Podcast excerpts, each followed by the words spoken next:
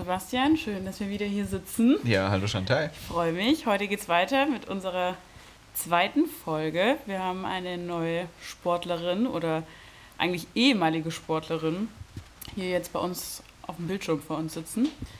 Ähm, und zwar die Ann-Kathrin Lindner, kurz Anka. Wir kennen uns aus einer sehr prägenden Zeit meines Lebens. Anka hat eine Weile bei mir oder mit mir Mutti gespielt. Ich habe mal mit ihr zusammen gewohnt. Und ähm, ja, so kam es dann auch jetzt dazu, dass wir sie hier sitzen haben. Vielleicht willst du dich einmal kurz vorstellen, damit die Leute wissen, wer du bist. Ja, hi, hi Shanti. Ähm, hallo Sebastian. Äh, schön, dass ich bei euch sein darf. Ich bin, äh, wie du mich schon schön vorgestellt hast, die Anka, 33 Jahre, aktuell jetzt Golftrainerin. Ähm, ja, war vorher als Golfprofi unterwegs und äh, habe mich dann für die Trainerlaufbahn entschieden und bin da jetzt sehr glücklich bei und ähm, wohne jetzt nicht mehr in der Nähe von Shanti in, äh, in Mannheim bzw. Wiesloch haben wir damals zusammen gelebt, in der Nähe vom schönen Golfclub St. Leonroth ähm, und bin wieder zurück in der Heimat in Burgdorf, das ist bei Hannover und äh, ja, bin hier jetzt Trainerin, genau. Ja, also du hast quasi deine sportliche Karriere nach der sportlichen Karriere irgendwie begonnen. Ähm, das wäre auch eigentlich die erste Frage, die wir schon im Vorfeld mal besprochen hatten, was ganz interessant ist, wie es denn dazu kam, dass du jetzt äh, Golftrainerin oder Golfprofessional bist. Ähm, ging ja wahrscheinlich mit deiner Vergangenheit mit dem Golfsport zusammen und dass sich das dann so beim Golfsport gehalten hat, zeigt dir, dass du coole letzte Jahre hattest. Wie kam es denn zu der Entscheidung, dass du jetzt dem Golfsport treu geblieben bist? Ja, ähm, die Entscheidung war nicht schwierig, nach dem Spielen dann ähm, Trainerin zu werden, denn, da, denn der Beruf an sich als Golftrainerin ist ähm, was ganz Schönes, ähm, sehr vielfältig und man muss auch nicht äh, sein Leben lang jetzt als Trainerin äh, letztendlich arbeiten. Der, der Begriff Golfprofi ist ja wirklich auch sehr breit. Ähm, man kann ähm, immer noch im Golfmanagement dann irgendwann sein oder eben auf Golfreisen gehen, alles Mögliche im Golfbereich machen und ähm, dem Golfbereich treu zu bleiben, das war schon, das ist einfach so meine Herzensangelegenheit. Ähm, es wäre jetzt nicht clever gewesen, die Branche total zu wechseln, ähm, nachdem ich halt ähm, schon so lange dabei bin und viele Kontakte halt im Golfsport habe und ähm, ja, auch deswegen bin ich dem Golfsport natürlich treu geblieben. Beziehungsweise du bist im Sport ja allgemein auch schon immer treu, oder? Also für dich würde es wahrscheinlich nie in Frage kommen, keinen Sport mehr zu machen oder nichts mit Sport am Hut zu haben. Sport im Allgemeinen, genau. Also nicht speziell nur Golf, ähm, wie du weißt, äh, und mich auch immer begleitet und angefeuert hast. äh, am Fußballplatz habe ich natürlich auch sehr intensiv Fußball äh, leidenschaftlich gerne gespielt ähm, Fitness oder alles Mögliche, was man eben draußen machen kann. Ähm, genau, und entsprechend jetzt aber einfach beruflich im, im, in der Golfbranche zu bleiben, ähm, das war eben äh, so dann das Naheliegendste, genau, wie sieht da denn, nicht zu wechseln. Wie sieht denn zurzeit dein Tagesablauf aus? Also wie, wie, wie startest du in den Tag oder wie, wie ist deine Woche strukturiert? Ähm, ja, meine Tage sehen jetzt im Sommer so aus, dass ich so von 9 bis 20 Uhr arbeiten kann. wahrscheinlich auch schon ab 8 oder wenn die Sonne aufgeht, kann ich anfangen zu arbeiten. Wenn die Sonne untergeht, hätte ich wahrscheinlich immer noch welche, äh, die mhm. dann Unterricht buchen. Also ja, in so einem, in so einem Golfclub sind so zwischen 800 und 1000 äh, spielende Mitglieder. Ähm, und äh, ja, man kann schon sagen, hier durch Corona ähm, haben viele Leute den Zugang zu Golf dann doch auch mal ausprobiert. Mhm. Ähm, entsprechend haben wir viele ja, neue platzreife Kursanwärter oder platzreife Anwärter und entsprechend, also die Arbeit hier geht nicht aus. Ähm, ich arbeite jetzt aktuell vier volle Tage, also so von 9 bis 20 Uhr und den halben Samstag, halben Dreiviertel so. Ähm, und wenn ich mit den Teams hier aus dem Club oder der Jugend oder ähm, im Landeskader bin ich auch ähm, Assistenztrainerin sozusagen. Wenn ich dort dann eingespannt bin, dann ist das Wochenende auch belegt. Also ich kenne es aber auch nicht anders. Als Spielerin war das eben genauso, dass man dann eben am Wochenende die Turniere hatte und so bin ich jetzt am Wochenende als Trainerin dann auch noch mit dabei. Ja, das wäre jetzt auch meine nächste Frage gewesen, inwiefern sich der Alltag jetzt zu früher unterscheidet, weil du warst ja auch da eigentlich schon gefühlt von morgens bis abends immer auf dem Golfplatz oder unterwegs. Was war denn da anders zu jetzt? Was hat dir besser gefallen? Was gefällt dir jetzt besser? ja, noch kann ich es ja immer auch selber entscheiden, ähm, wie viel ich arbeite, wie ich mein Stundenbuch halt eben plane.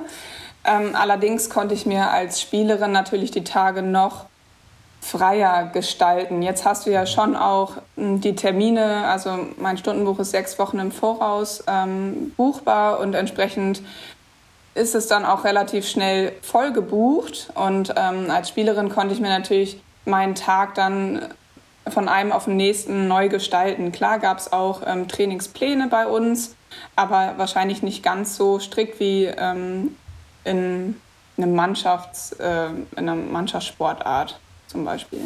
Aber was, was, also ich glaube, wir müssen nochmal von vorne anfangen. Wie funktioniert Golf überhaupt? Du hattest schon Platzreife erwähnt. Ähm, ich glaube, ja, also, also ich bin sowieso ein Neuling da drin. So. Also Platzreife kann ich mir vorstellen, was das heißt, wenn man das irgendwie so immer gehört hat. Man kann nicht direkt auf den Golfplatz. So, man muss erst, weiß ich nicht, also hat es schon was mit dem Handicap zu tun. Ich nenne sie einfach mal Handicap haben, aber ich weiß selber nicht, was ein Handicap ist. Das ist schon richtig. Gutes also, Schlagwort. Wahrscheinlich musst du von Sehr Grund gut. auf mal erklären. was, ja, gerne. Also fangen wir mal, so. fangen wir mal äh, von vorne nochmal an. Ne? ja, von ganz von ähm, vorne. Ja, ähm, also Golf ist das Spiel auf so einer Wiese mit einem Bällchen, was man so schnell wie möglich versucht einzulochen. Okay. Nicht nur schnell, sondern auch halt mit möglichst wenig Schlägen. Und ähm, weil ziemlich viel passieren kann auf dem Golfplatz, ähm, oder weil viele Leute einfach spielen und man sich an ein paar Regeln halten muss. Wie im Straßenverkehr braucht man eben die Platzreife, ist wie der Führerschein fürs Golfspielen. Also man muss äh, nicht nur so ein Theoriewissen haben, Regelwissen, sondern natürlich auch ähm, den Golfball ein bisschen schlagen können. Äh, da tun sich die ein oder anderen dann am Anfang recht schwer. Aber irgendwann haben sie ein bisschen den Dreh raus und dann, dann läuft es auch. Und äh, mit viel Fleiß äh, wird man auch ähm, oder Fleiß wird immer belohnt, ja. Mhm. Und äh, entsprechend äh, kann ja schon auch jeder ähm, ganz gut äh, über die Runde kommen dann irgendwann. Aber ja, ähm, man braucht diese Platzreife, um dann eben auch ähm, eine Art Spielvermögen abzulegen, damit man in diesem Spielfluss dann auch eben mithalten kann. Und, und was genau. heißt, was, was, was sind dann theoretische Fragen? Wie halte ich den Schläger und oder wie wird der nee, Rasen gegossen? Das sind, das sind technische Fragen und das okay. ist dann eher auch wieder das, ähm, das Praxiskönnen, sondern ähm, die Theorie ist dann eher so, ähm, was mache ich, wenn mein Ball verloren geht, was äh, muss ich machen, wenn mein Ball im Wasser ist. Sachen wie, wo darf ich aufziehen, ähm, wie verhalte ich mich, ganz viel Etikette, ganz viel Sicherheit, was, was mache ich, wenn, äh, oder was rufe ich, wenn ich, ähm, wenn mein Ball Richtung andere Spieler fliegt. Äh, auch letzte also, Woche wurde ich fast... Wenn du Golf, oder in der Nähe eines Golfplatzes läufst und du hörst jemanden ganz laut vorschreien, dann lauf oder duck dich, verschwinde einfach. Okay. Weil dann hat jemand Mist gebaut und der Ball könnte eventuell in deine Richtung kommen. Okay, das ist ja lustig. Das, ja, absolut. Also, und das passiert ja. wirklich häufig. Also du hörst ständig vor, vor, besonders bei den Männern. Ähm, Klar. Also, also, also die Spielbahnen sind ja nicht so weit auseinander, ähm, mhm. teilweise recht eng. Und äh, ja, die letzten vier Wochen wurde ich äh, viermal wirklich knapp getroffen. Also ich habe noch nie einen Golfball abbekommen. Das kommt jetzt auch nicht wirklich häufig vor, aber wenn es mal voll ist, mhm. Ehrlich? Ja, ein Rücken, aber nur zum Glück von einem Kind. Also das war, ich glaube, ein achtjähriges Mädel. Deswegen war es noch in Ordnung, aber so direkt rechts neben meine Wirbelsäule. Es war, hat wehgetan, aber war auszuhalten. Ich habe Glück gehabt. Ja. Ja, dementsprechend ähm, sollte man schon eben ähm, da so sich ein bisschen Wissen aneignen und dann läuft das aber auch. Das ist schon in Ordnung. Und was genau ist jetzt ein Handicap? Das ist eigentlich, drückt das Handicap deine Spielstärke aus. Und äh, je weniger Zahl, also je kleiner die Zahl ist, desto besser, kann, besser spielst du. Was, ja. was drückt die Zahl aus? Wie oft ich einen Ball schlage in einer Stunde und dann halt das Loch getroffen habe, oder? Nicht in der Zeit, sondern ähm, also du hast, ein Golfplatz hat 18 Bahnen mhm. und ähm, hat meistens ein Paar, also das Resultat ähm, von 72 Schlägen für Scratch-Golfer nennt man das, also für Handicap-Null-Spieler. Die spielen den Platz in 72 Schlägen, ja, so mhm. roundabout. Und man steigt bei Handicap 54 ein und das könnte man jetzt so beziffern, dass ein Handicap 54-Spieler 54 Schläge mehr als dieses Paar 72 macht. Okay. Genau. Und dann geht es halt immer runter. Du spielst dich dann bei Turnieren runter und je weniger Schläge du dann äh, auf einem Platz brauchst, äh, das kommt auch dann immer aufs Platzrating und alles Mögliche darauf an, Mhm. umso besser wird dann dein Handicap. Und muss ich das jedes Jahr einmal spielen oder zeigen jemanden vom Platz? Musst du nicht, aber ähm, ja, die meisten Golfer spielen äh, regelmäßig ihre Okay, Turniere, klar. um ihr Handicap zu verbessern. Genau. Okay, aber das heißt, wenn ich jetzt zum Beispiel ein Jahr aussetzen würde, dann hätte ich das gleiche Handicap oder würde das, müsste ich nochmal eine Platzreife machen, in Anführungszeichen, und nochmal von Null anfangen mit meinem Handicap? Äh, die Platzreife behältst du Okay. und dein Handicap bleibt auch. Ich glaube, das sind dann so vier bis fünf Jahre. Okay. Danach wirst du dann mal anders, also hochgesetzt vom Handicap. Genau. Mhm. Okay. Interessant. Die Wusste ich Frage alles kommt nicht. vielleicht auch bei vielen auf, ich, was hast du für ein Handicap? Ich weiß gar nicht, ob du jetzt noch überhaupt eins Mhm. hast oder... Ähm, ja, normal, also Pros, Profis ähm, haben kein Handicap mehr. Ich äh, erkläre das dann immer ganz gerne. Äh, Amateure spielen für ihr Handicap und äh, Profis spielen für Geld. Kann ich mir gut Ähm, vorstellen, ja. Ob man jetzt halt Spieler oder Trainer ist, ne? also wir werden ja auch quasi belohnt. Ähm, aber ja, jetzt mittlerweile das World, also es gibt jetzt ein World Handicap System. Shanti, hast du das schon mitbekommen? Ja, habe ich schon durchgelesen. Hast du schon durchgelesen? Ja, ähm, da bist du vielleicht weiter als ich, weil ich muss mich ja mit diesem System nicht mehr befassen. Aber natürlich muss ich meine Schüler aufklären. Aber aus äh, sechs Handicap-Systemen auf der Welt wurde jetzt eins. Und auch die Pros haben jetzt auch wieder ein Handicap, wenn sie wollen. Ja? Und ähm, ich hatte damals, als ich dann Profi wurde, hatte ich Handicap von 4 unter 0. Also damals plus, heute minus. Und ähm, jetzt, ja, jetzt habe ich das alte Handicap, was ich damals noch in meinen Heimatclub-Zeiten halt hatte. Okay. Genau. Ja, das ist ein ganz kompliziertes System. Das, also das kann man nicht verstehen. Ich spiele jetzt, glaube ich, auch seit ich 13 oder 14 bin und ich habe es immer noch nicht verstanden. Okay. Also versuch's nicht, Sebastian. Nein, das hört sich voll interessant an, weil, weil ich stelle mir, also so blöd es ist, so als Außenstehender und ich habe es wirklich noch nie gemacht. Wir haben es in der Schule mal gemacht und ich habe den Ball wirklich nie getroffen. Und das hat mich dermaßen frustriert, dass ich dann auch natürlich aus Trotz gesagt habe, ja, Golf ist scheiße, was ist für eine Sportart, da muss man sich nicht bewegen und so.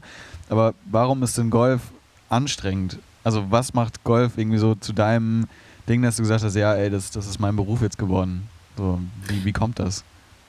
Ja, oder ich bin da, also es hat so eine Sucht in mir entwickelt einfach. Also ich habe erst mit 15 Golf entdeckt.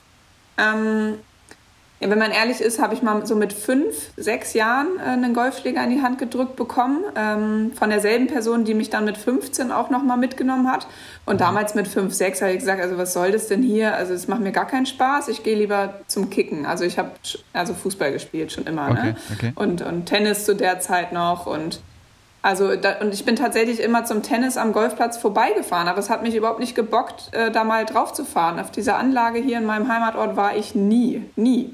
Und mit 15 hat sie mich dann nochmal dahin gebracht und äh, habe gesagt, ja, jetzt machst du hier mal so eine Trainerstunde. Und dann habe ich die Bälle da weggehauen und fand es mega geil. Also, und also es hat anscheinend ja auch direkt dann ganz gut geklappt. Ja, also ich glaube, ähm, sonst wäre ich auch so frustriert wie du und fände Golf halt doof, wenn es dann gleich nicht klappt. Ähm, dementsprechend auch sehr beeindruckend, wie manche Leute einfach auch echt hartnäckig dranbleiben, auch wenn es am Anfang einfach gar nicht funktioniert. Ähm, aber man, man will einfach immer besser werden und ähm, ich hatte schon immer halt diesen sportlichen Ehrgeiz, will ich mal sagen. Ähm, und äh, ja, ich, ich fand es halt total faszinierend, immer besser zu werden, den Ball immer präziser zu schlagen, immer weiter zu schlagen und immer einfach diese Sucht nach besseren Ergebnissen, ne? so wie der Langstreckenläufer da auf 10 Kilometer seine Zeit verbessert oder ähm, der Rennfahrer ähm, wollte ich eben meinen Score verbessern ne? oder eben auch das Eisen 7 immer näher und immer genauer und ja, also und den Driver immer weiter. Ähm, das war so dann meine, mein Ansporn. Wenn du jetzt sagst, so immer besser werden und äh, die Fortschritte sehen, Golf ist ja unfassbar zeitintensiv. Da steckt man ja so viele Stunden rein, bis man mal überhaupt Fortschritte sieht. Das ist ja das, was so schnell an Golf auch demotivieren lässt überhaupt. Wie sah das dann für dich in deiner Karriere als Golfprofi aus? Du hast super viel Zeit investiert. Ich glaube, noch mehr als so manch anderer Sportler in äh, Mannschaftssportarten oder ähnlichem.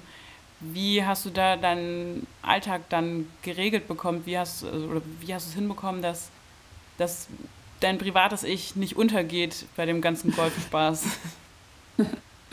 ja, ähm, ich hatte natürlich immer, ähm, also was mich auch so bewegt hat, äh, zum Golf zu gehen, waren eben auch die Leute dort. Also ähm, man kann ja auch mit jedem spielen, ob jung, ob alt. Ähm, und ich hatte hier auch immer ein paar in meinem Alter ähm, und wir hatten auch echt Spaß alle zusammen auf dem Golfplatz.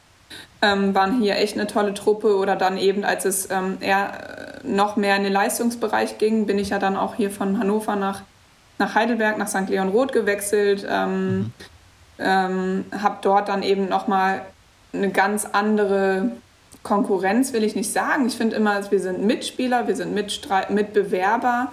Ähm, es, waren, es sind ja immer meine Teammitglieder gewesen und wir haben eben, wir sind zusammen besser geworden. Und das ähm, hat mich immer eben äh, bewegt. Ich meine, ich komme ja auch vom Fußball aus dem Teamsport ähm, und das war so, ähm, was eben das Training, ähm, so viel das eben auch war, wie du schon gesagt hast, man kann endlos trainieren von äh, morgens bis abends.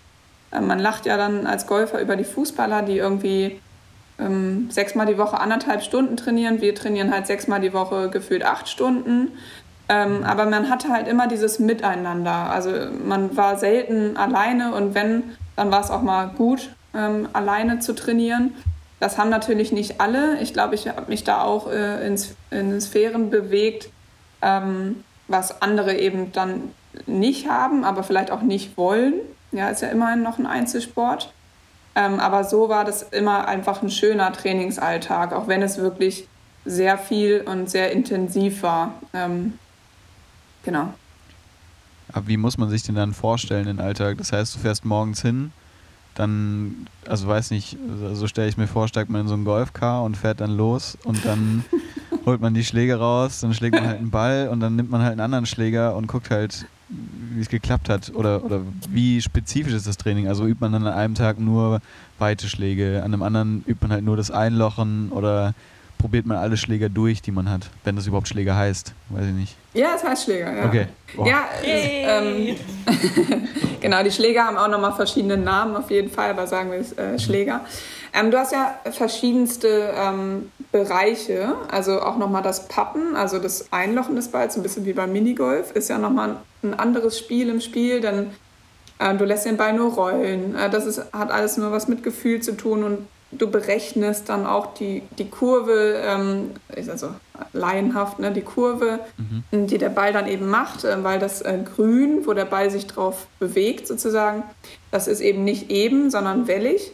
Mhm. Also das ist nochmal ein, ein riesen ähm, Trainingspensum, was du da reinsteckst, alleine in, in das Pappen. Ähm, dann hast du den Spielbereich Annäherungsschläge, unterteilt in Chippen, Pitchen und Bunkerschläge. Bunker ist diese Sandkiste. Ähm, daraus eben ähm, Schläge in allen möglichen Distanzen üben. Ähm, und das ist dann nicht immer nur, ich nehme mir einen Korb mit 100 Bällen und schlag die da raus und guck mal, wie weitergeht, sondern wirklich eben auch ähm, ja, trainiert auf die verschiedenen Distanzen, trainiert aus verschiedenen Sand, ähm, wie nennt man das? Sandgrundbelegen, ja, Sandarten. Ja, aus, Sand äh, aus verschiedenen ähm, Pitchen, aus verschiedenen Lagen wie äh, hügelige Lagen, Rafflage, Fairwaylage, Kahlstelle. Das, also da gibt es ja hundert verschiedende Möglichkeiten, ähm, was alles passieren Begriffe. kann. Genau. Ähm, und ja, dann eben die langen Schläge, also dann eben hast du ja deine verschiedenen Eisen, ähm, die dann eine unterschiedliche Länge fliegen und die dann eben genau auf, auf den Punkt, genau zu wissen, wie weit schlägst du welches Eisen, bei welchen Bedingungen, Wind, Regen, Temperatur, ja.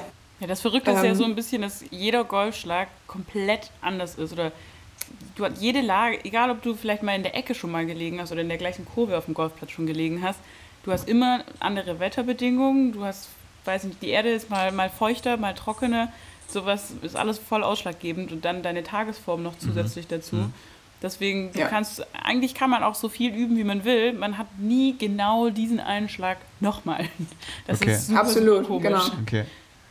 Deswegen, also ja. ich glaube, deswegen lebt auch Golf so extrem von Erfahrung. Und deswegen ist es auch so zeitintensiv, weil du einfach so viel Golf spielen musst. Also du musst ja, du musst ja so viel Zeit reinstecken, um diese Erfahrung zu sammeln auf Turnieren, im eigenen Training, mit anderen Leuten zusammen, weil man eben ja. nie die gleichen Situationen hat und dann da versucht halt so nah wie möglich an ähnliche Situationen ranzukommen, wenigstens, glaube ich, oder? Ich glaube, man sagt ja, bis zu seinem Leistungspeak ähm, braucht man 10.000 Stunden Training in seiner Zielsportart. Das muss man sich mal geben. Also allein in der Zielsportart, ne? Und ähm, 10.000 Stunden auf 10 Jahre. Ähm, also ich habe ja tatsächlich, äh, das ist so spannend, ne? Also ich habe ja mit 15 angefangen. Ähm, nach dem Abi dann irgendwann gedacht, ja, Golf ist echt cool. Ähm, ich mache jetzt mal meine Ausbildung im Golfclub und ähm, dann wurde mir gewährt, auch ähm, trotz meiner Ausbildung ähm, rauszugehen ins Training. Und da habe ich dann angefangen, äh, auch sinnvoll zu trainieren. Vorher war es eher nur so, ich gehe mal spielen. Ähm, und mit 25, also zehn Jahre nachdem ich Platzreife gemacht habe, habe ich ein Profiturnier gewonnen. Und mhm. vielleicht waren das ja dann auch diese 10.000 Stunden Training in zehn Jahren. Wer weiß. Also ist, also ist Erfahrung beim Golf so das, das Allerwichtigste? So.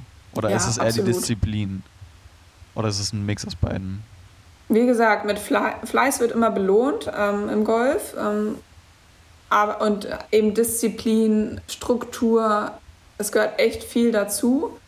Ähm, ja, ein bisschen Glück, aber eben die Erfahrung, je, je mehr du spielst, ähm, auch diese ganze, diesen ganzen Turnierdruck, ähm, mit dem halt auch dann eben viele nicht klarkommen, wenn sie äh, in, bei besseren Turnieren spielen.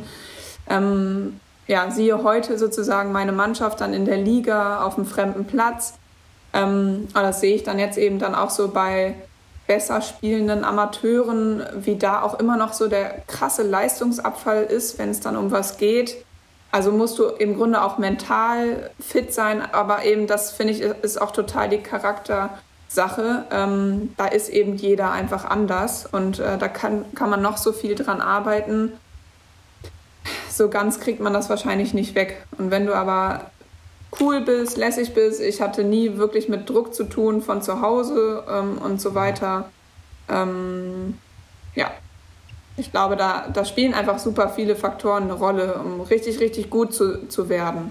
Ja. Musst du dann aber, also ich meine, im Ausdauersport und sowas gehört dann dazu, dass man seine Ernährung anpasst ähm, und, und mhm. sowas zum Beispiel. Ist das beim Golfen dann auch so oder ist halt Golfen eher so, man, man ist halt auf dem Platz und da passt und was man drumherum so macht, also man muss jetzt nicht noch joggen gehen, sage ich mal so, um, um, um fit ja. zu bleiben. also so. ich würde sagen, Ernährung ist eh ein Thema, einfach um, um für dein körperliches Wohlbefinden zu sorgen und eben dann auch am nächsten Tag ähm, oder über die Nacht die beste Regeneration und am nächsten Tag wieder äh, fit zu sein. Es geht ja nicht nur um Kraft, sondern eben auch mental fit zu sein, konzentriert zu sein. Ne? Und ähm, auch da spielt Ernährung, Schlaf und, äh, und Training eine Rolle. Also ähm, Regenerationsläufe gab es bei uns tatsächlich auch im Trainingsplan, aber okay. wir mussten jetzt keine Ausdauerläufe machen, weil alleine durch unser stundenlanges Training, ja, das Beschäftigen mit dem Golfspiel, ähm, da war ja quasi Ausdauer genug. Ausdauer ist nicht, also so Golf ist nicht zu unterschätzen, denn 18 Löcher Golf spielen mit den Wegen, die man geht, äh, hast du ungefähr 10 Kilometer in den Knochen. Mhm. Ähm, so eine Turnierrunde ist so viereinhalb bis fünf Stunden lang. Ähm, und du machst dich vorher noch so eine Stunde, anderthalb Stunden warm und äh, schlägst danach dann auch noch mal ein paar Bälle oder machst halt so die Nachbereitung, was lief heute mal nicht so gut und ähm, da willst du noch ein bisschen daran arbeiten. Mhm. Also dann auch so ein Turniertag und davon hast du drei bis vier bei Profiturnieren plus deine Trainingstage. Also hast du jeweils circa acht Stunden bist du dann, bist du dann draußen. Ja. Das ist schon echt viel. Ja, es ist, ja. Und dann hast du, dann bist du in Australien auf einmal, kommst aus Deutschland im Januar ähm, minus 10 Grad und bist dann in Australien bei 35 Grad. Ähm, und das ist auch was, ähm, womit ich echt ein bisschen zu kämpfen hatte, eine Zeit lang. Wo ich echt, weil mein Körper super müde war, ähm, so in der ersten Zeit, wo es dann eben interkontinental ging. Ähm, und da ist eben dann auch eben Ernährung und ähm, dein, dein Ausdauern, Fitnesstraining spielen da eine große Rolle, ne? dass du mhm. dann auf dem Punkt wieder auf einem anderen Kontinent fit bist. Also ja, das wäre jetzt auch meine nächste Frage gewesen.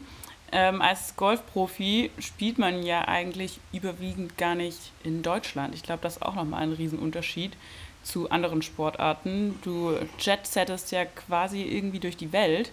Es, also, mhm. Außer natürlich, du spielst innerhalb der deutschen Golfliga, in der Bundesliga, dann ist das natürlich in Deutschland, aber du hast ja auf der ähm, Ladies European Tour gespielt, richtig? Genau. Und da bist du ja gefühlt, also wir haben zusammen gewohnt, gefühlt war Anka manchmal zwei Monate gar nicht da. Erzähl mal, wie das denn so abläuft, in welchen Ländern da du, du dort warst, wie du, weiß nicht, wie bist du denn da so überall rumgekommen? Wie läuft das mhm. ab? Äh, genau, also ähm, das gute Amateurlevel hier in Deutschland, so mit der deutschen Golfliga mittlerweile, ähm, da spielst du eigentlich nur äh, hier regional und auch mal deutschlandweit, deutsche Meisterschaften. Und wenn du dann ähm, ja, Richtung Nationalkader, ähm, da habe ich dann als Amateur schon auch super viele, viele Turniere in Europa gespielt. Also da war ich auch dann fast nur noch unterwegs ähm, und kaum noch in Turniere in Deutschland gespielt. Ähm, und dann als Profi hast du ja im Grunde, wenn dein Heimatland äh, ein Profiturnier austrägt, das ist auch nicht selbstverständlich. Ähm, als ich angefangen habe, 2013 und 14 hm, und ich glaube 15 gab es das Turnier in Deutschland. Nee, ich glaube 15 nicht. Äh, gab es dann noch ein Turnier in Deutschland, ähm, 16 dann nicht. Das, ja, es sind natürlich äh, Sponsoren-Sache. Ähm, ähm, aber auf jeden Fall muss das noch nicht mal in Deutschland sein. Und dann spielst du nur im Ausland. Also ich hatte vorhin auch nochmal nachgeguckt. Ähm, ich hatte im 2013 24 Turniere und davon war eins in Deutschland.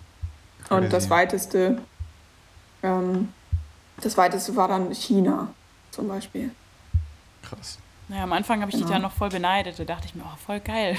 Anka, die kommt irgendwie so durch die Welt. Mal schickt sie Bilder aus Dubai, mal war sie dann schön in Frankreich. Ich weiß noch, bei der was immer bei einem Turnier regelmäßig jedes Jahr wo, wo, du mir immer so schöne Bilder geschickt hast. Ich war mal ganz leidisch. Ja, da, da, da, waren wir auch immer auf demselben Platz. Also das Turnier ja. fand äh, immer in Saint-Jean-de-Luz statt, bei Biarritz. Und äh, wir waren immer in dieser tollen Wohnung, wo ich dir dann ja. immer Bilder geschickt habe. Ne? Ja. Und irgendwann habe ja. ich dann mal gerafft, so, war okay, eigentlich aber schon ein bisschen krass. Ich hätte gar nicht so also klar, irgendwie geil, aber irgendwie hätte ich gar nicht so Bock, so viel unterwegs zu sein. Ich, also ich bin ja sowieso eine, eine faule Persönlichkeit. Ähm, ich würde dann irgendwie viel lieber mal noch mal ein paar Wochen zu Hause haben, aber das hast du nie gebraucht, oder? Also für dich, du kamst auch an und du warst jetzt nie so, dass du sagst, oh, ich brauche zwei, drei Tage Ruhe, sondern Anka kam wirklich abends am Flughafen an. Dann war die vielleicht noch ein bisschen Yoga machen oder eine Runde joggen gefühlt. Dann hat sie mal ihren Schönheitsschlaf geholt. Am nächsten Morgen ist sie raus und wieder auf dem Golfplatz das hat sie gar nicht gestört. Die war einfach nie müde. Also ihr Körper war nie mhm. so richtig ermüdet. Ich weiß auch nicht, wie du mhm. das gemacht hast. Ja, äh, das frage ich mich auch heute noch. Ne? Also jetzt auch wirklich, es geht ja genauso weiter. Ne? Also ähm, das ist ja, äh, mein Alltag ist, sieht eigentlich fast genauso immer noch aus. Und ich frage mich immer so, Anka, wo, wo mache ich denn jetzt mal hier eine Pause? Aber ja, ähm, es war ja immer toll, unterwegs zu sein. Ähm, wir waren ja auch immer dieselben knapp 140 Leute, die da zusammen ähm, die Turniere gespielt haben.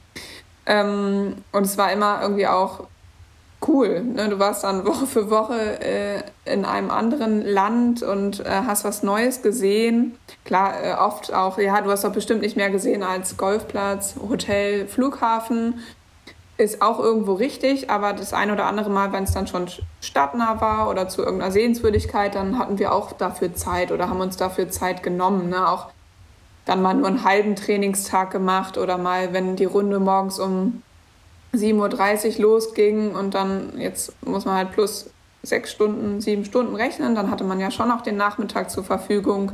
Mhm. Ähm, genau, also da konnten wir schon dann auch was, was sehen von den Ländern, die wir bereist haben. Und als wenn ja, also es war und weil es einfach so spannend war, ähm, ja, hat mich das einfach auch nicht ermüdet. Ne? Und ähm, ja, bin sehr dankbar dafür, so viel äh, gesehen zu haben schon von der Welt. Ja, glaube ich. Du hast so einigen was voraus.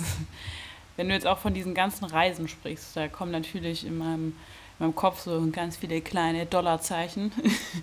Und man fragt sich vielleicht als Außenstehender, der das so nicht kennt, wie hat sich da, also wie hast du das finanziert? Wie, wie läuft so, wie läuft es als Golfprofi? Zahlst du alles selber? Hast du Sponsoren? Und ähm, vielleicht kannst du im Zuge dessen auch, ich glaube, es war 2013 oder weiß gar nicht, auf deinen Sieg, mhm. vielleicht kommst du da auch mal drauf zu sprechen, ähm, mhm. wie denn das so alles abläuft. Wie finanziert sich ein Goofy, äh, Goofy-Sportler? Ein Profisportler. Ja, ein, ein Profisportler äh, finanziert sich ja hoffentlich von Sponsoren. Ähm, auch das ist nicht selbstverständlich. Und ich selber hatte private Sponsoren so gut wie gar nicht. Ähm, aber mein Glück war eben, dass mein ehemaliger Golfclub, der Golfclub St. Leon Roth, äh, mit, der, mit der Förderung der Managementagentur und eben ähm, ja, der ganzen äh, Fördermittel, die ähm, dieser Club zur Verfügung hat, äh, ein paar ausgewählte Spieler eben äh, gesponsert hat, ähm, unter anderem mich und der Deutsche Golfverband. Ähm, dadurch, dass Golf olympisch geworden ist, ähm, das Announcement war ja, glaube ich, 2012, ähm, dass äh, Rio 2016 dann ähm, auch wieder Golf anbietet oder im Programm hat. Ähm, und ab 2013 gab es dann auch die, die Profi-Förderung im Golfbereich. Ähm, vorher war das alles nur eine Amateurförderung, denn die Amateure haben Deutschland vertreten bei Europameisterschaften und Weltmeisterschaften, also für, fürs Team. Und entsprechend, wenn ein Spieler dann Profi geworden ist, dann ist er im Grunde aus der Förderung rausgefallen. Und als ich Profi geworden bin, 2013, ähm, war ich dann eben weiter ähm, gefördert worden. Und ähm, so haben eben Club und Verband ähm, so ein Budget gehabt, dass all meine Reisekosten ähm, gedeckt waren. Also plus ähm, andere Trainingsmittel oder was auch immer ich brauchte, ähm, auch noch ähm, zur Verfügung gestellt bekommen habe. Ähm, so war im Grunde dann erstmal so, mein, meine ganzen Kosten waren dann im Grunde gedeckt und äh, vom Preisgeld, was ich mir dann selber erspielt habe, bin ich auch fair, ähm, äh, habe ich gelebt. Ähm, und äh, ja, sicherlich ja haben andere Spieler. Konzept, dass du von deinem Preisgeld eigentlich lebst. Ne? Ich glaube, das kennen ja. die meisten gar nicht. Du hast ja kein genau. monatliches Gehalt, sondern wie du gerade gesagt hast, du hast einfach nur keine, ähm, du warst nicht im Minus und du hast aber nicht darauf setzen können, jeden Monat äh, was auf dem Konto. Genau, weil nur weil man bei einem Turnier mitspielt, ähm, heißt es ja nicht, dass man Geld gewinnt, sondern man gewinnt dann Geld, wenn man nach zwei Tagen von vier oder von drei ähm, Spieltagen, wenn man dann unter den Top 60 bis 70 ist von diesen 140, ähm, mhm. dann verdient man Geld und je, je besser man ist, ähm, dann im Grunde nach der letzten Runde am Sonntag, desto mehr Geld verdient man. Ähm, das wird, ist dann im Grunde gestaffelt. Ähm, ganz genau. Und ähm, manche Spieler haben eben so starke Sponsoren, die können sicherlich dann auch noch davon äh, leben. Ähm, andere haben gar keine Sponsoren. Also natürlich gibt es viele Spielerinnen, im Profibereich, ähm, für die ist das einfach alles und ähm, sie können sich nichts anderes vorstellen und gehen dann auch tatsächlich wirklich ein hohes Risiko ein, ähm, weil sie eben dann ja auch komplett die Kosten, also mal eben einen Flug nach Australien plus ähm, zwei, drei Wochen dort eben unterkommen, äh, da ist man dann schnell bei 5000 Euro und ähm, plus die Startgebühren und so weiter.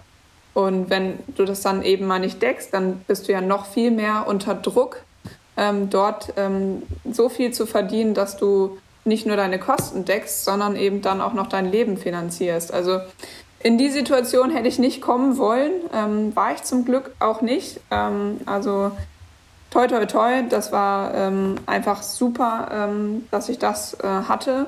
Aber ja, für meinen Lebensunterhalt war ich dann im Grunde, war mein Golfspiel verantwortlich. Genau. Und also jetzt nochmal, äh, ich glaube, es war es 2013, das schöne Bild, das bei uns in der so. Wohnung hing, das große. Ähm, das weil, also das, das wäre jetzt auch noch eine Frage, die wir uns hier auch notiert hatten, der Höhepunkt deiner Karriere oder einer der schönsten ja. Momente. Ich glaube, das zählt auf jeden Fall da, dazu. Also man muss wissen, wir hatten ein fast lebensgroßes Bild von Anka mit einem gewissen Pokal in der Hand in der Wohnung hängen und das durfte auch nicht abgehangen werden. Ja, aber du wolltest es dann auch nicht mehr abhängen, weil ich, ich war ja oft gesehen, unterwegs und Shanti hat, dann immer, Shanti hat dann immer gesagt, dann bin ich wenigstens ein bisschen da. Und immer wenn du in die Wohnung gekommen bist und direkt das Bild gesehen hast, hast du mich auch begrüßt. Ja, ich auch, auch noch direkt, weil die Wohnungstür machst du auf und guckst die Anker an. Wenn ich mal genug von ihr hatte, dann war sie immer da. Oder wenn ich mal das Geschirr nicht gespült hatte, Anker war ja so eine Mutti, dann habe ich mich umgedreht und plötzlich habe ich in die Augen geschaut und dachte mir, scheiße, ich muss doch noch das Geschirr spülen. Ja. Ich möchte auch nicht wissen, wie es aussah, als ich nicht da war. Das willst du wirklich nicht wissen. ja, wo war ähm, das denn, dein schönes Bild? Genau, also äh, das war tatsächlich der Höhepunkt und ähm, 2013, also ich bin gerade Profi geworden und ähm, ich spiele mein siebtes Turnier und hau halt einen raus und äh, gewinne das Ding. Ähm, ja, und das war, das war eben ähm, klasse. Ja, das, nein, das war der Hammer. Also, war ganz nett, ne? ganz das war okay. ganz okay. Ja. Äh, nee, also habe ich auch selber äh, nicht mit gerechnet, ähm, dass. Und ich bin auch nicht so ein Typ, ich setz, also ich bin nicht so ein, ich setze mir Ziele-Typ. Ähm, klar, du willst immer rausgehen und dein Bestes geben. Ähm, aber letztendlich, dass ich so schnell ähm, dann das große Turnier oder eines der großen Turniere eben gewinne, ähm, hätte ich nicht gedacht. Also das war schon krass. Und also wo, das war in Tschechien, oder? Ja, also, ja, das war genau, das war in Tschechien. Ähm, das war in, in, in Pilsen ähm, neben der Brauerei. Oh ja, Dementsprechend war die Partynacht auch, auch äh, schon vorprogrammiert. Nein. Na schon. Aber genau, also ähm, genau, es war eigentlich im Grunde fast schon ein Heimspiel, ne? Es war ja nur im Nachbarland. Bin mal eben mhm. rübergefahren mit dem Auto, äh, habe das Teil gewonnen und bin wieder zurück. Was man halt so ja. macht, ne? Ja. Ganz classic. Wenn man Profi ist, dann macht man das nur noch. Ja, ja genau. ja, ist mir halt einmal gelungen. Ne? Ich bin auch noch ein paar Mal Top 5, Top 10 geworden. Ähm, aber ja, so das große Ding, ähm, da war, war auf jeden Fall das. Ja. Aber ich meine, selbst mit dem, also selbst wenn du dann was gewonnen hast, wieso kamen dann keine privaten Sponsoren auf dich zu? Oder hattest du danach sozusagen ein Jahr Glück und, und dir sind sozusagen die Leute die Türe eingerannt, weil sie gesagt haben, ey, das ist der neue Star? Oder, oder, oder, oder kommt sowas dann auch nicht, wenn man sagt, ja, das ist jetzt halt einmal Glück gewesen, sie muss sich jetzt erstmal beweisen und wenn sie es beim zweiten Mal macht, dann passieren solche Verträge? Ja, das, das, fragt man sich immer. Ähm, ich war ähm, tatsächlich habe ich ähm, mich da, damit auch sehr lange beschäftigt und irgendwann habe ich es gelassen, ähm, weil ja, anscheinend ist der Fokus eben dann doch nicht so auf Golf und schon gar nicht so auf Frauengolf. Ähm, klar, ein paar meiner Kolleginnen haben dann schon auch Verträge mit, mit Mercedes ähm, zum Beispiel.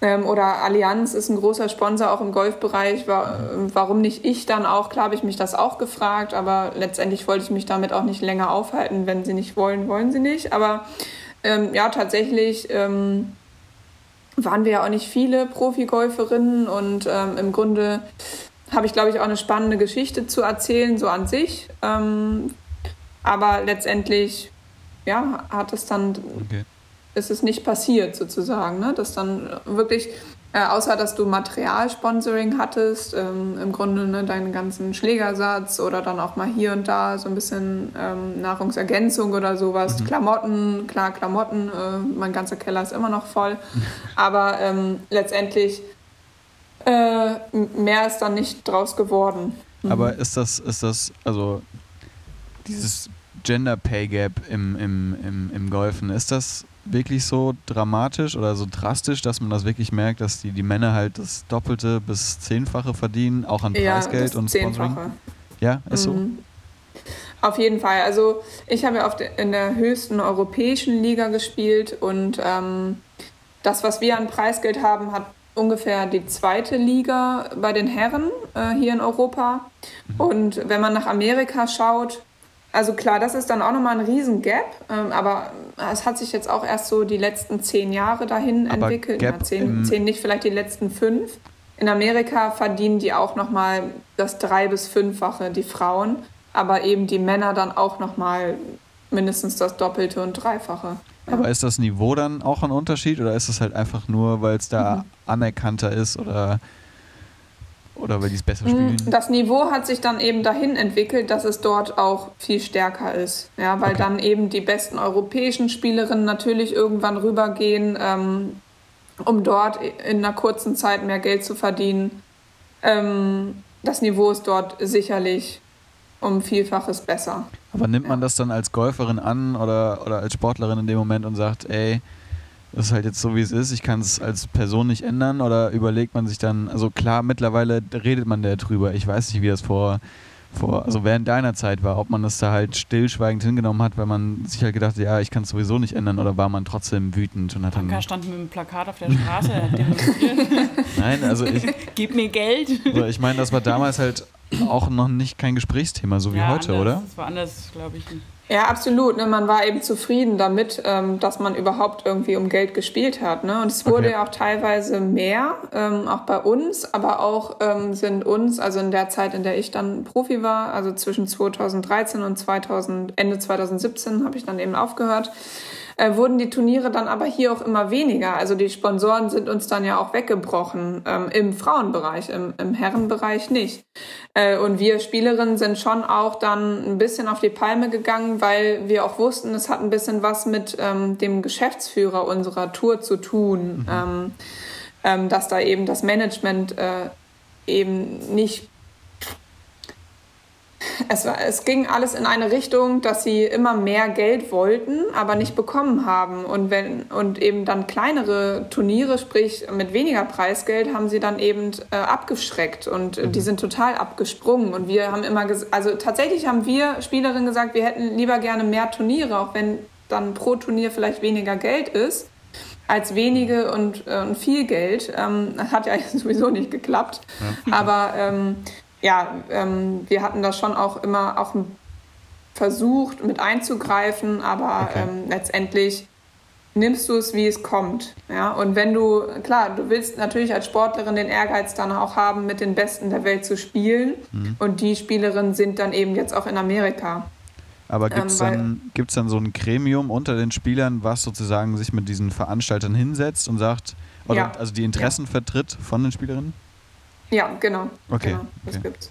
Ja, weil ich, ich also so eine Art Spielerrat, ja. Also ich kenne das nämlich aus, also vom Fahrradfahren, da wo ich herkomme und, und ich weiß, dass dieses Jahr zum Beispiel, also ich weiß nicht, ähm, wie der Stand jetzt ist, aber dass zum Beispiel die Frauen-Tour de France dieses Jahr abgesagt wird, ähm, weil es eben keine Sponsoren dafür gibt.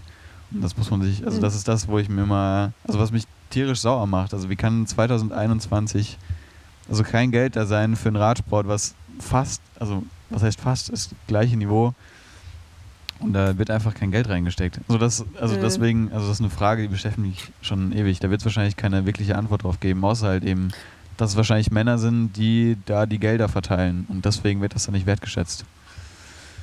Eben, absolut. Also tatsächlich, ne, man stellt sich die Frage, warum ist das denn so? Ja, also was macht es denn jetzt attraktiver, Männern beim Golfen zuzuschauen als, als Frauen, ne? Ähm, auch ja. im Fernsehen.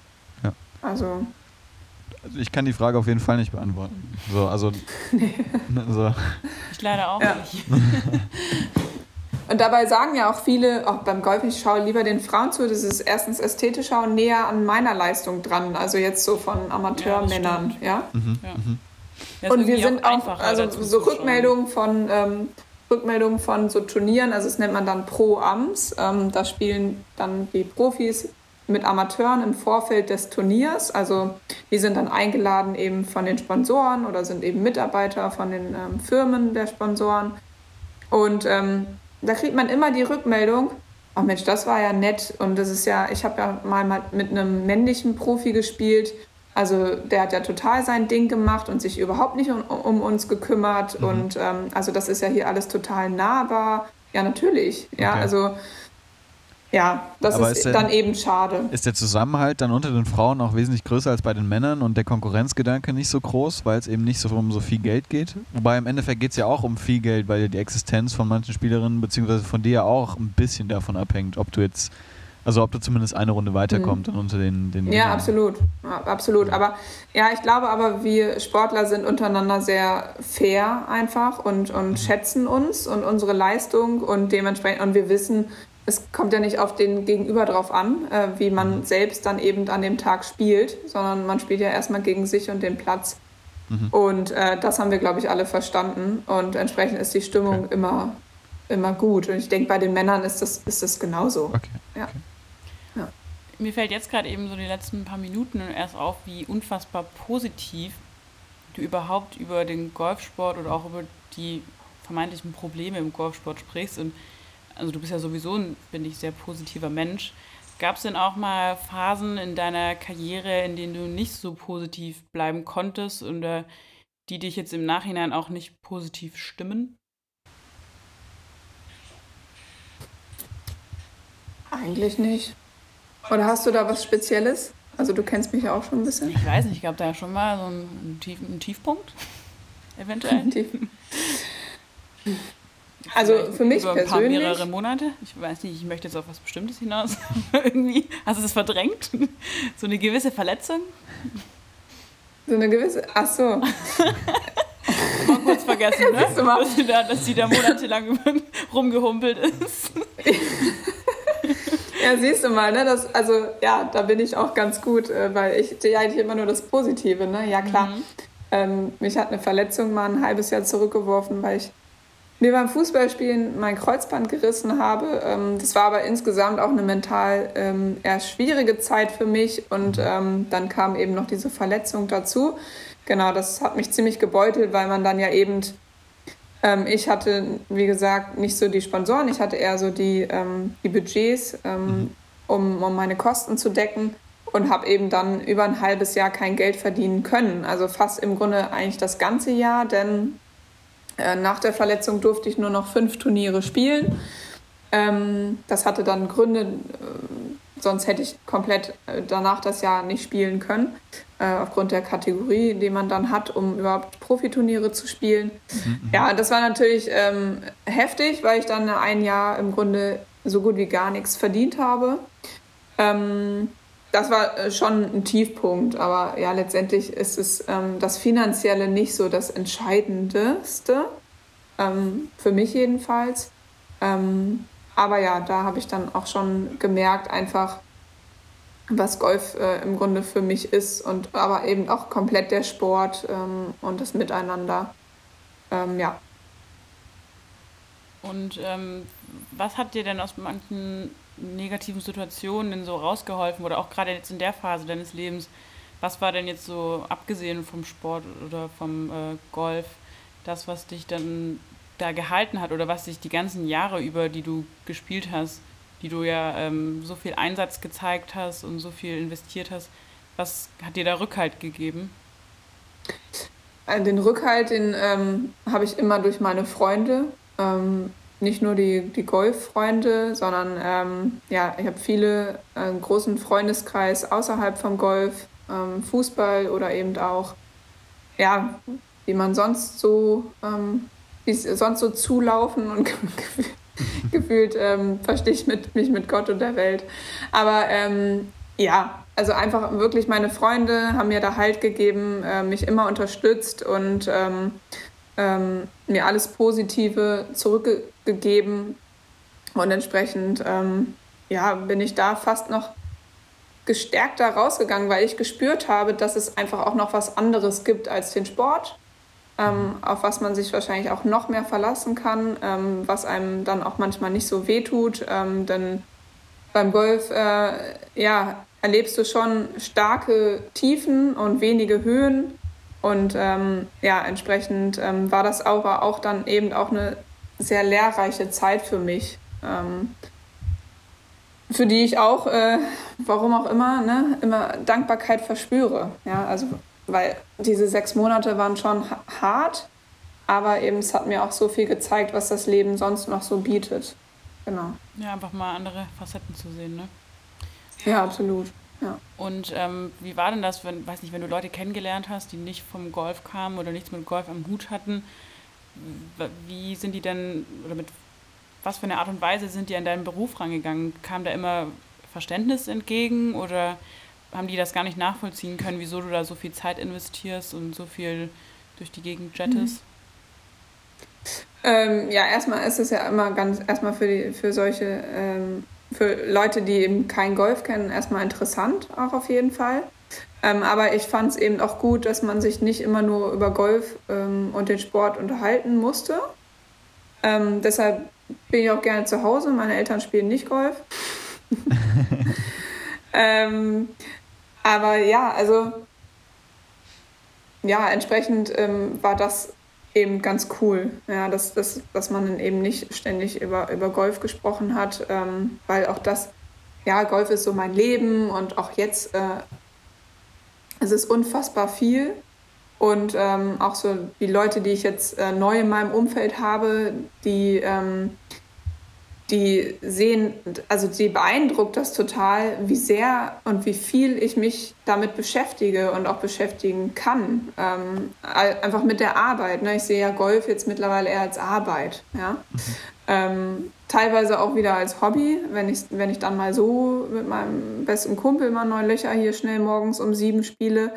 Aber an sich ähm, ist es meine Arbeit und äh, da, da steckt eben enorm viel Zeit drin und ähm, ich habe auch für mich gesagt, das hat jetzt auch erstmal erstmal Vorrang. Also es klingt so, als wäre Golf die ganze Zeit so immer im Fokus gewesen und so vorrangig gewesen, aber äh, ich glaube, Shanti, du kennst mich auch, dass ich auch unglaublich viel Zeit mit meinen Freunden außerhalb des Golfplatzes ähm, ähm, unternehme. Und entsprechend habe ich da eben so einen, so einen tollen Ausgleich gefunden. Ja. ja, doch, also wenn ich dich, glaube ich, beschreiben müsste, dann würde ich auch sagen, hier ähm, eine Golferin mit Leidenschaft, die aber trotzdem ihre Freunde irgendwie immer an erster Stelle stehen hat oder ihre Familie. Also das ist wirklich, macht dich eigentlich auch aus. Sobald die, du vom Golfplatz nach Hause kamst, standst du mit irgendwelchen Freunden immer auf der Matte. Ja also echt schön bei dir. Du hast auch so diese Zeit dann alleine gar nicht so wirklich gebraucht, weil du natürlich auf dem Golfplatz auch schon viel alleine warst. Wenn du, ja, genau. Wenn du jetzt so mhm fünf, sechs, sieben Jahre zurückdenkst, hast du damals, als du den Schläger geschwungen hast, in, weiß ich nicht, in Timbuktu irgendwo, hast du da schon gedacht, dass du nach deiner Karriere als Golfprofi Golflehrerin wirst? Oder was hattest du da für Vorstellungen an deine Zukunft? Mhm.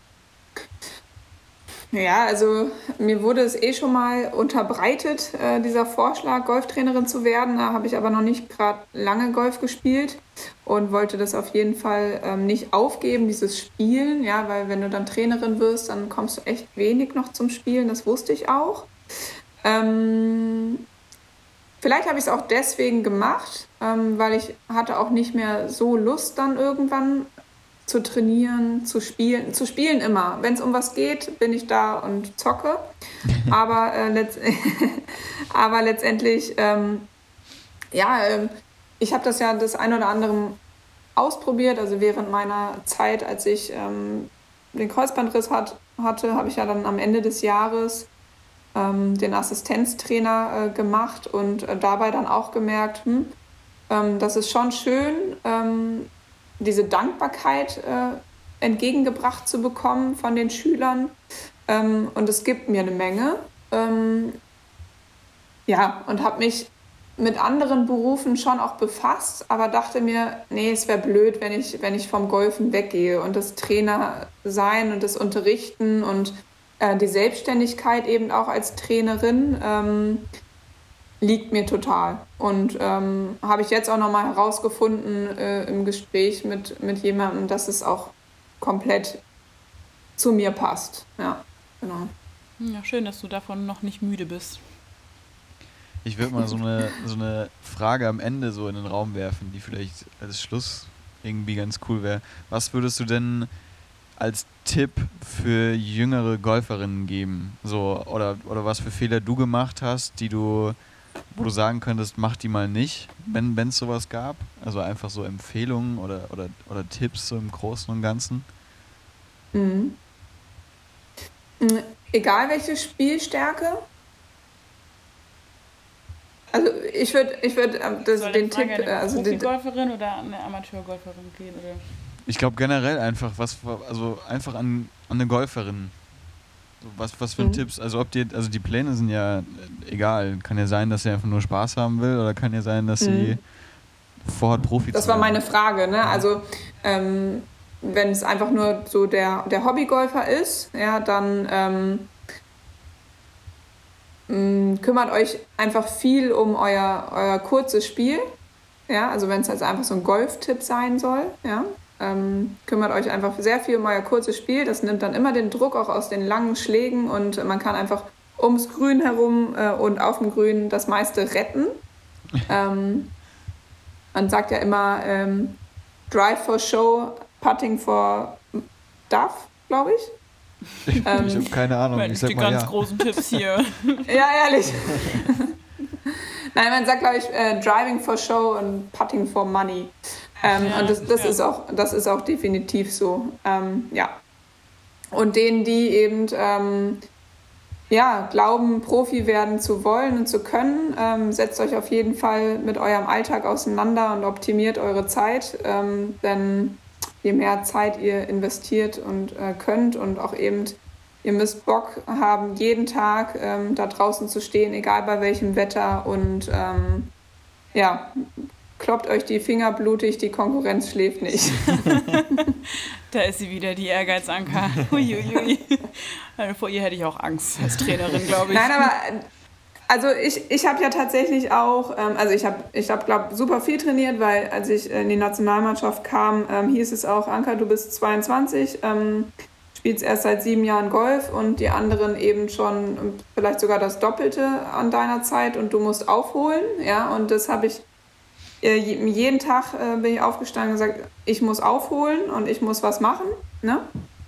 Und irgendwann habe ich aber auch gemerkt, ähm, nur voll reinpowern hilft halt auch nicht, sondern ähm, wenn du auch mal einen schlechten Tag hast, dann musst du auch den akzeptieren, dann auch einfach mal nach Hause gehen und ähm, dich entspannen, ähm, weil einfach nur die ganze Zeit zu trainieren ähm, hilft dann auch nicht. Also der Kopf vor allem muss eben auch frei sein dafür. Das ist ganz, ganz wichtig.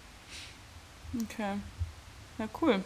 Ich hätte noch die typische Abschlussfrage. Wir hatten, äh, also der letzte Podcast war ja mit der Lisa vom Feldhockey und sie habe ich auch nochmal zum Schluss gefragt, welche oder welchen Sportler, welche Sportlerin würdest du gerne nochmal hier in dem Podcast hören, über welche Sportart oder vielleicht auch welchen Sportler, Sportlerin spezifisch würdest du äh, hier mal hören?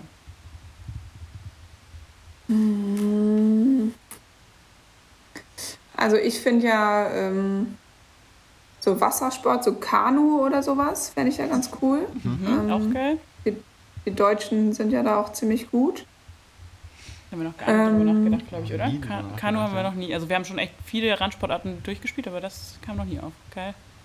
Ja, Kanu, Kanutin, das sind ja auch wirklich ähm, wirkliche Trainingsbiester, glaube ich auch. Ne? Und vor allem halt auch eine Sportart oder, oder Schwimmer.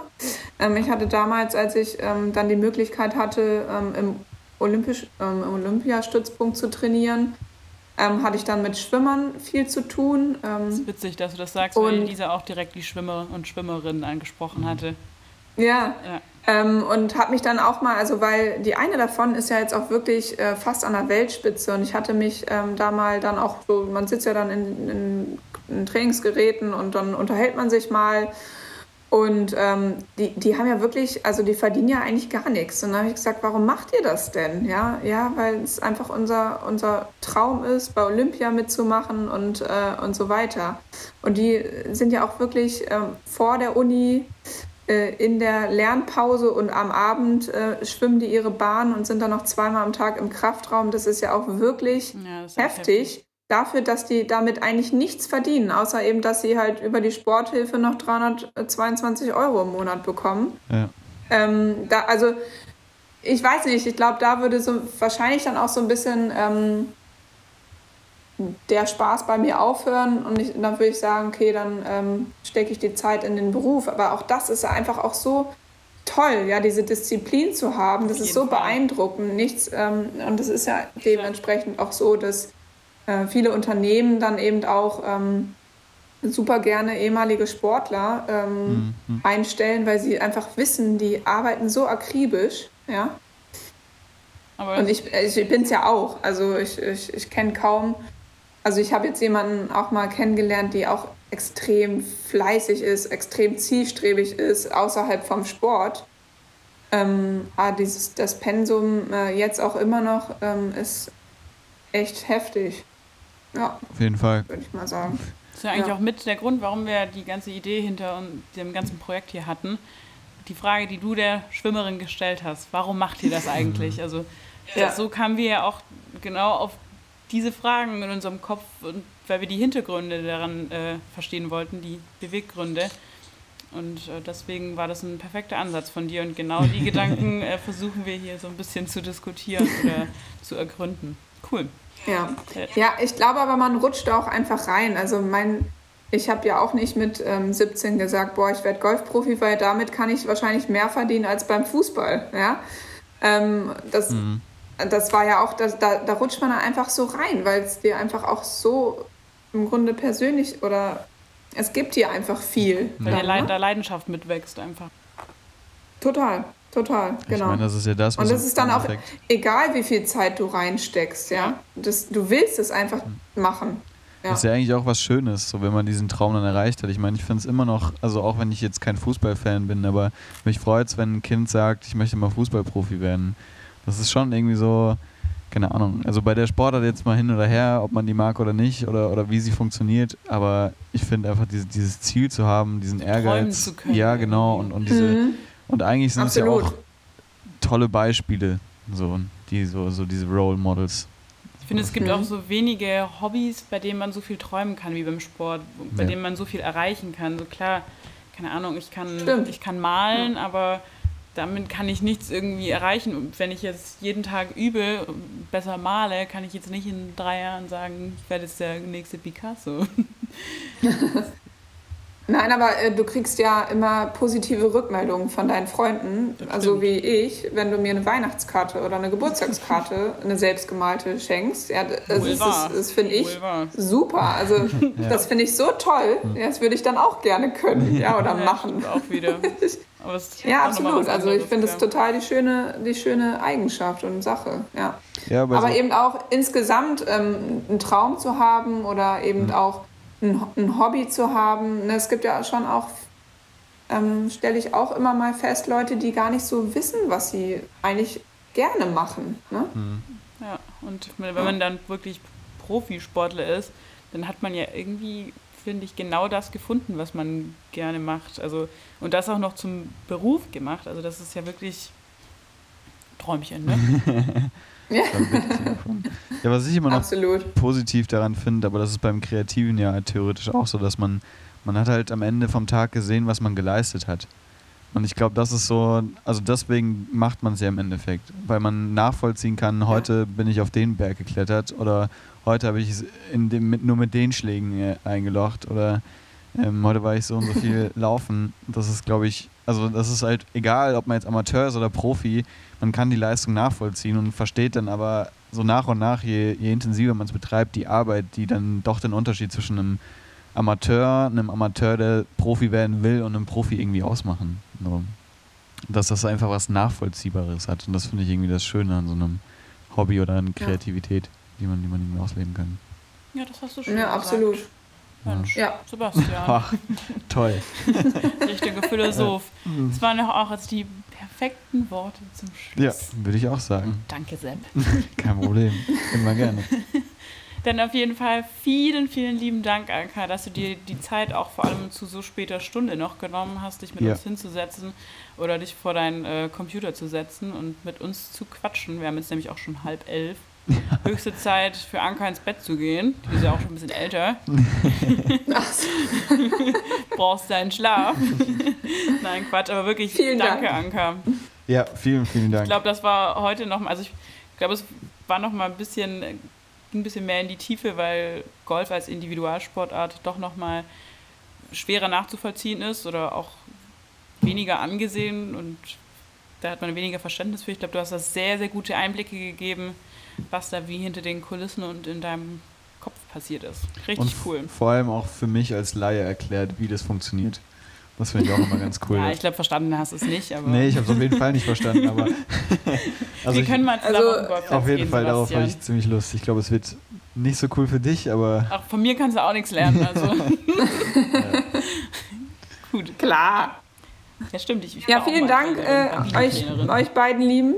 Ja, ja, Vielen, vielen Dank auf jeden Fall, dass ich dabei sein durfte und äh, hat mir wirklich Spaß gemacht, äh, und sowieso immer Einblicke ins Golfen zu geben. Ähm, ich hoffe, wir haben eine große Reichweite oder ihr habt eine große Reichweite mit diesem Podcast und ähm, wenn ihr Zuhörer irgendwelche Fragen habt, dann ähm, lasst sie Chantal und Sebastian zukommen und äh, vielleicht können wir dann nochmal eine zweite Sendung Genau, wir machen einfach noch sprechen. einen eigenen Podcast nur für dich auch. Du redest auch gerne, du hast Spaß dran. Ich glaube, das wäre das nächste Projekt. Gehen wir dann das an. wir wenn wenn die Fans Fall. uns die Türen einrennen, Anka, dann sagen wir dir Bescheid und dann musst du halt ein bisschen Zeit opfern. Ja, also, ne? Kriegen wir schon hin. Da bist du nicht so, ne? Na dann würde ich sagen, hören wir mal hier auf. Oder? Genau. Wir haben schon mehrmals gesagt, letzte Frage, Abschluss. Jetzt ist wirklich ein Cut. Dann machen wir Okay, einen Cut. tschüss. Ciao. Ciao, macht's gut.